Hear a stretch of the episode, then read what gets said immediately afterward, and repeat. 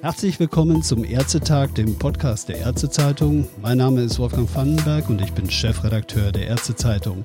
Ich spreche heute mit Professor Andrew Ullmann. Herr Ullmann ist Mitglied der FDP-Bundestagsfraktion und Obmann im Bundestagsgesundheitsausschuss. Er ist Professor für Infektiologie, Internist, Facharzt für internistische Onkologie am Uniklinikum Würzburg und hier erreichen wir ihn auch heute, nämlich in Würzburg. Ich grüße Sie ganz herzlich, Herr Professor Ullmann. Guten Tag, Herr van der Berg. Ja, Union und FDP haben sich nach zweitägigen Verhandlungen am späten Mittwochabend, also gestern Abend, auf ein 130 Milliarden Euro schweres Konjunkturpaket verständigt. Enthalten sind darin auch 10 Milliarden Euro für Investitionen in das Gesundheitswesen. Dabei geht es unter anderem um eine Stärkung des öffentlichen Gesundheitsdienstes. Es geht um Krankenhäuser, um die Impfstoffentwicklung und um die Bevorratung von Medizinprodukten wie etwa Schutzausrüstung. Worum es im Detail jetzt geht und ob das jetzt tatsächlich der große Wurf ist, darüber spreche ich heute mit meinem Gast. Professor Ullmann, bevor wir in die Details gehen, ist das in Summe jetzt der von vielen erwartete große Wurf? Immerhin sind 130 Milliarden Euro kein Pappenstiel. 130 Milliarden Euro ist eine Menge Moos. Nur inwieweit das wirklich zielgerichtete Investitionen sind oder ob das wieder ein Gießkannenprinzip ist, müssen wir sicherlich nochmal im Detail genauer uns anschauen.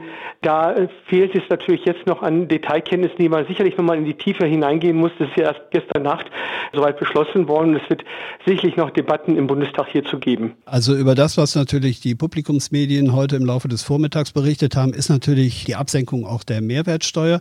Ist das für Sie auch überraschend gekommen, die Absenkung von 19 auf 16 Prozentpunkte? Sicherlich werden einige Maßnahmen überraschend sein. Es war ja auch bei uns in der Fraktion auch durchaus auch eine Diskussion gewesen, eine Steuersenkung durchzuführen. Aber wenn ich die Medien heute Vormittag richtig verfolgt habe, Sie haben es ja selber gerade gesagt, Sie erwischen Sie mich in Würzburg und war heute primär in der Klinik gewesen, fehlen eigentlich die richtigen Steuersenkungen, die notwendig sind. Die Mehrwertsteuer ist sicherlich ein guter Schritt. Aber insgesamt muss man auch sehen, dass der Solidaritätszuschlag immer noch existiert und auch nicht abgeschafft werden sollte. Mhm. Ja, werfen wir einen Blick auf das Gesundheitswesen. Von den 130 Milliarden Euro sollen etwa 10 Milliarden Euro in das Gesundheitswesen fließen. Ich habe das eben gesagt. Für die 400 Gesundheitsämter in Deutschland sollen 4 Milliarden Euro bereitgestellt werden. Oft stiefmütterlich behandelt ist jetzt die Rede von einem Zitat Pakt für den ÖGD. Das hört sich gewichtig an. Steckt das auch tatsächlich hinter der Förderung? Zunächst einmal äh, wird hier eine Summe an Geld äh, benannt. Für mich ist noch viel wichtiger, wie dieser Strukturwandel aussehen soll beim öffentlichen Gesundheitsdienst, denn das ist äh, noch viel wichtiger. Natürlich kann ein Strukturwandel ohne Geld nicht funktionieren. Ob diese Summen ausreichend sind oder nicht, sei ja erstmal dahingestellt. Lieber hätte ich gesehen, eine, einen Strukturwandel, die Pläne, wie soll der öffentliche Gesundheitsdienst in der Zukunft aussehen, damit sie auch gestärkt dann auch den Aufgaben des, der öffentlichen Gesundheit auch nachkommen kann, wie das aussehen soll. Äh, die ersten Schritte war ja Digitalisierung, ein durchaus richtiger Schritt. Aber wichtiger ist es ja auch noch, dass die Fachkompetenzen in die Gesundheitsämter qualitativ wie auch quantitativ hineingebracht werden und und dann auch die Versorgung in der Bevölkerung auch gewährleistet sein kann. Ich denke, das ist, das sind äh, wichtige Punkte, die Eingang finden müssen, aber auch, ich sage jetzt gerade in der Pandemie, äh, infektionsmedizinische Kompetenz, Fachkompetenz muss geschaffen werden. Das ist ja auch eine Forderung, die ich immer wieder äh, laut ausrufe. Es hat jetzt nichts unmittelbar mit dem öffentlichen Gesundheitsdienst zu tun, sondern äh, insgesamt der Facharzt für Infektiologie wäre sicherlich hilfreich in so einer Situation bei der nächsten Pandemie oder bei der zweiten Welle. Das werden wir so schnell sicherlich nicht hinbekommen. Aber diese Strukturänderungen, die sind die wichtigsten mhm. Punkte, die wir im öffentlichen Gesundheitsdienst hinbekommen sollen, müssen. Denn in den letzten zehn Jahren ist ja viel kaputt gespart worden in diesem Bereich. Ja, es geht natürlich um mehr Personal, es geht um eine bessere Bezahlung, es geht um die Attraktivität auch eines Berufsbildes, nämlich desjenigen oder derjenigen, der in dem Bereich dort arbeitet. Und es geht in dem Kontext auch um eine Änderung der Approbationsordnung, nämlich dahingehend, dass angehende Ärzte die Möglichkeit erhalten sollen, im Gesundheitsamt etwa ihre Formulatur oder ihr praktisches Jahr zu machen. Ist das, weil es ja ganz konkret ist, ist das aus Ihrer Sicht ein richtiger Schritt in die richtige Richtung? Ich denke, dass es eine sehr gute äh, Maßnahme ist, wenn man sagt, dass Studentinnen und Studenten Formulatur machen können im öffentlichen Gesundheitsdienst, aber auch im PJ als Wahlfach wäre das auch sehr sinnvoll. Diese Punkte würde ich durchaus unterstützen wollen, um einfach die, das ein Verständnis aufkommen zu lassen bei den angehenden äh, ärztlichen Kollegen, die äh, den öffentlichen Gesundheitsdienst auch besser verstehen und ihre Aufgaben gewahr werden. Ja, da kommen in dem Kontext sicherlich mal noch eine Reihe an Aufgaben auf die Länder zu. Das wird man dann wiederum in der konkreten Ausgestaltung nachher dann auch sehen. Kommen wir vielleicht zu den Kliniken. Der bereits ja seit Jahren bestehende Strukturfonds für die Kliniken, der in dieser Legislaturperiode ja geschaffen wurde, soll jetzt nochmal um drei Milliarden Euro aufgestockt werden, etwa für moderne Notfallkapazitäten, für eine bessere digitale Infrastruktur, für Kommunikation, Telemedizin und so weiter. Werden davon alle Kliniken aus Ihrer Sicht profitieren? Ich hoffe, dass alle Kliniken davon profitieren, weil da herrscht ja in ganz Deutschland ein Renovierungsstau, kennen wir, weil die Länder ihrer dualen Finanzierung nicht nachgekommen sind über die ganzen Jahre. Jetzt äh, springt die Bundesregierung ein, der Bund springt ein und das ist etwas, was mich eigentlich irritiert. Denn wenn wir sagen, Gesundheit ist Ländersache, erwarte ich auch, dass die Länder ihre Aufgaben nachkommen. Das sind sie jetzt die ganzen Jahre nicht nachgekommen. Und wenn wir dann vom Bund jetzt alle Strukturmängel beseitige mit Bundesgeldern, dann wäre es auch sicherlich wichtig, dass wir vom Bund her auch da Strukturreformen für die Krankenhäuser anmahnen, nicht nur in der Digitalisierung, nicht nur in der Notaufnahme, sondern auch sicherlich in der Zusammenarbeit zwischen den Sektoren und auch wie bedarfsgerechte Krankenhausplanung in den einzelnen Regionen aussehen könnte. Hm, da würde ich gerne nochmal nachhaken. Ich zitiere aus dem Papier der Großen Koalition von vergangener Nacht. Dort heißt es, die Zusätzlichkeit und die Verteilung der Mittel erfolgen analog den geltenden Regelungen des bestehenden Strukturfonds. So steht es dort geschrieben. Und der, wenn ich mich richtig erinnere, sieht ja die Verbesserung regionaler stationärer Versorgungsstrukturen zwar vor, aber dazu gehört auch die Schließung kleinerer und nicht mehr versorgungsrelevant definierter Krankenhäuser. Bei unserem letzten Interview haben Sie auch gesagt, dass die Diskussion um eine Krankenhausstrukturreform wieder aufgenommen werden muss, weil zum Teil auch äh, durch die Pandemie die Probleme ja nicht vom Tisch sind. Also das Vorhaben der Koalition so richtig doch zu überprüfen, nicht jedes Klinikum flächendeckend zu fördern, sondern nach wie vor der Linie treu zu bleiben, kleinere Häuser oder äh, nicht überlebensfähige Häuser dann auch vom Netz zu nehmen? Ich würde jetzt pauschal nicht sagen, dass kleinere Häuser vom Netz genommen werden, denn Häuser können sich auch spezialisieren. Und die können auch klein sein, von den, von den Bettenzahlen her. Ja, vielleicht sage ich ökonomisch unrentable Häuser. Ja, Ökonomie würde ich auch da äh, durchaus auf sekundär setzen, sondern für mich ist jetzt erstmal wichtig, wie die Versorgungsqualität aussieht.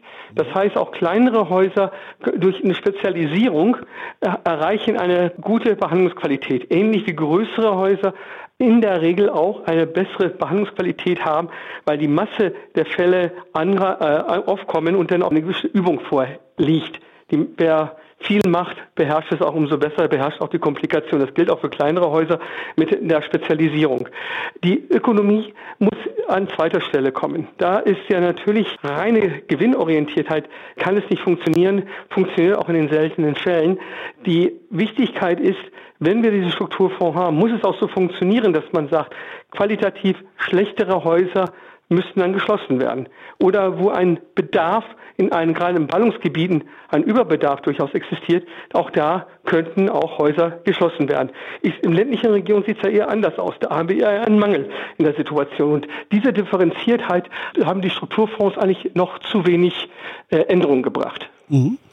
Ja, weiter geht es um Medizinprodukte, Arzneimittel, Impfstoffe. Mit einer Milliarde Euro will die Koalition an dieser Stelle mehr Unabhängigkeit von Lieferungen aus dem Ausland herstellen. Wir kennen die Problematik ja auch schon vor Corona, Lieferengpässen.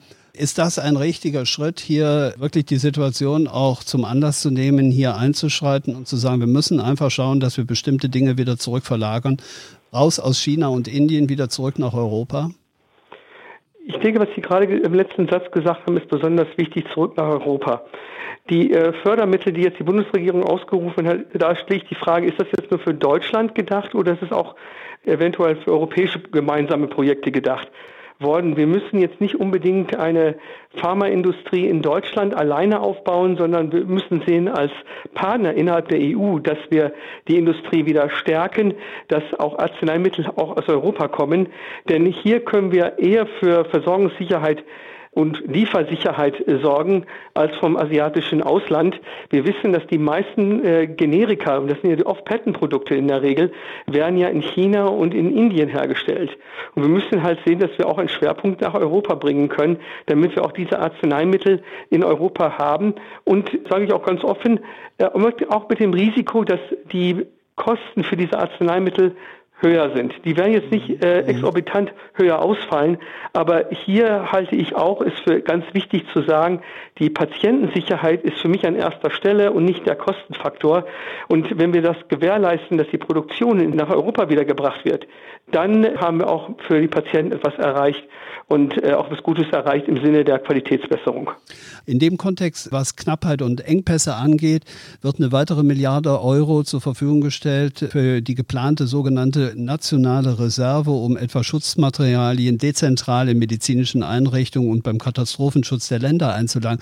Was mir beim Lesen auffiel oder nicht auffiel, war nämlich, dass Arztpraxen nicht darunter äh, aufgeführt waren. Haben Sie eine Erklärung dafür? Weil da gab es ja auch zu Beginn der Pandemie doch äh, durchaus Engpässe denke, da ist zwei Seelen möglicherweise in der Koalition vorhanden zwischen knallharter Planwirtschaft und freie Marktwirtschaft. Hier muss man sehen, dass auch eine gewisse Verantwortung sowohl in den Krankenhäusern wie auch in den Praxen vorliegen müssen, dass solche Bevorratung existiert. Das kommt nicht ohne Preis. Und dazu müssen, müssen natürlich diese Maßnahmen auch irgendwie in die EBMs oder GOE oder DRGs auch eingepreist werden. Das ist eine Möglichkeit, wie man das dann macht, dass man sagt, vor Ort musst du eine, wenn du eine Praxis hast oder ein Krankenhaus hast, musst du eine gewisse Menge an Bevorratungen haben. Ja. Die andere, die andere Lösung ist tatsächlich eine zentrale Ausgabestelle beim Katastrophenschutz. Problem sehe ich in der Praktikabilität im Alltag, möglicherweise sehe ich es auch zu kompliziert, das will ich auch nicht so ganz ausschließen wollen, ist die Garantiertheit, dass gewisse Materialien stabil bleiben im Sinne der Sterilität nach einer gewissen Zeit auch abläuft. Im Katastrophenschutz ist das möglicherweise, äh, wird gehortet und dann irgendwann mal rausgeschmissen und neu gebracht wenn man im Krankenhaus oder in einer Klinik ist, wo man sowieso Infektionsschutzmaßnahmen regelmäßig durchführt, nur unterschiedlich häufig, dann kann man da auch rotieren und immer einen gewissen Vorrat an Materialien vorbehalten. Und das ist ja einfach auch ein Kostenfaktor, das auch eingepreist werden muss in das System. Ob jetzt zentral im Katastrophenschutz oder nicht, weiß ich nicht. Ich weiß nur, dass in Hessen viele Schutzkittel existiert haben, die aber nicht an die Arztpraxen beispielsweise ausgegeben worden sind. Mhm. So kann es eigentlich nicht funktionieren. Das System müssen wir ganzheitlich denken. Das heißt, die niedergelassenen Kolleginnen und Kollegen müssen geschützt sein und die haben auch einiges äh, Großartiges geleistet in der Pandemiekrise bis hin zur fast Selbstaufgabe, weil kaum noch Schutzanzüge vorhanden waren. Und in dieser Situation sollen wir uns kein zweites Mal begeben. Dabei spreche ich auch immer ganz gerne von einem Stress des Gesundheitssystems für die zweite Welle, die, auf die wir uns vorbereiten müssen. Denn die Warnungen wurden ja vor einigen Jahren gar nicht ernst genommen. Mhm. Ja, last but not least soll die Impfstoffforschung mit 750 Millionen Euro unterstützt werden wozu ja auch die Initiative CEPI, also die äh, Coalition for Epidemic Preparedness Innovation, die seinerzeit nach äh, Ebola, glaube ich, 2015, 2016 ja gegründet wurde, unterstützt werden, um damit zu erreichen, dass ein sicherer und wirksamer Impfstoff zeitnah zur Verfügung steht. Sie sind nun vom Fach, also die Frage, ist das ausreichend bemessen? Das ist schwierig zu beurteilen, denn insgesamt ist die klinische Forschung als Forschungsgebiet in, in Deutschland immer stiefmütterlich behandelt worden. Jetzt wird Geld hineingepumpt in die klinische Forschung für neue Impfstoffe, finde ich erst einmal sehr gut und auch sehr wichtig. Ja, ob da jetzt dadurch auch wir schneller an Impfstoffe rankommen, das wage ich jetzt nicht so zu beurteilen, denn klinische Forschung bedarf auch einen langen Atem. Das ist nicht nach anderthalb Jahren haben wir einen Impfstoff, nur weil wir jetzt Geld hineingegeben haben in das System, denn wir werden auch Rückschläge äh, haben in der klinischen Forschung. Das ist ganz normal, wie wir es auch in der normalen Forschung auch so kennen. Aber 750 Millionen Euro in die klinische Forschung für Impfstoffe in Deutschland ist eine gute Summe. Ob sie ausreicht, müssen wir in den nächsten Monaten genau überprüfen. Denn es wäre natürlich wichtig zu wissen, wie viele Forschungsstandorte gibt es. Es sind ja nicht nur die universitären Standorte, sondern man muss auch sehen, dass durchaus auch Startups existieren, die auch da Forschung machen und auch diese Startups haben es verdient, auch entsprechende staatliche Unterstützung zu erhalten. Mhm. Professor Ullmann, letzte Frage an Sie. Wenn Sie so die Punkte alle mal Revue passieren lassen, alle Maßnahmen so auf einen Blick, ist das aus Ihrer Sicht ein tatsächlich tragfähiges Konjunkturpaket fürs Gesundheitswesen? Oder wo hätten Sie, wo hätte Ihre Partei noch nachgelegt, strukturell und finanziell? Also was ich jetzt erstmal vermisse, das liegt aber auch sicherlich zum Teil daran, dass ich die vollständige Papier noch nicht kenne, deswegen muss ich es eingeschränkt auch jetzt beurteilen, ist äh, einfach nur Geld in ein System hineinzupumpen, ist immer zu kurz gesprochen. Es macht ein Politiker beliebter, wenn er Geld in ein System hineinpumpt. Aber wichtiger ist dabei nicht nur, dass Geld hineinfließt, sondern auch Strukturwandel entsteht. Und äh, Strukturwandel würde ich gerne in, im Gesundheitswesen sehen, dass wir eine bedarfsgerechte und eine hochwertige Versorgung in, in die Fläche auch haben, dass es nicht nur in Ballungsgebieten gut läuft, sondern auch in ländlichen Regionen äh, gut läuft. Das ist jetzt unabhängig von der Covid-19-Pandemie. Und äh, was ich mir wünsche, dass wir nicht in so eine katastrophalen Situation Situation reingelaufen sind, wie wir es ja vor einigen Wochen erleben mussten, wo man kurz davor war, keine Schutzkleidung mehr zu haben. Und da diese Strukturen müssen auch durchbrochen werden. Die Schwächen, die wir alle jetzt in den letzten acht Wochen wahrgenommen haben, müssen gestärkt werden, bei allem Glück, den wir auch in dieser Pandemiesituation haben. Und da werden wir sicherlich nochmal kritisch die Papiere äh, durchschauen. Aber einige Punkte sind sehr lobenswert und auch stimmig.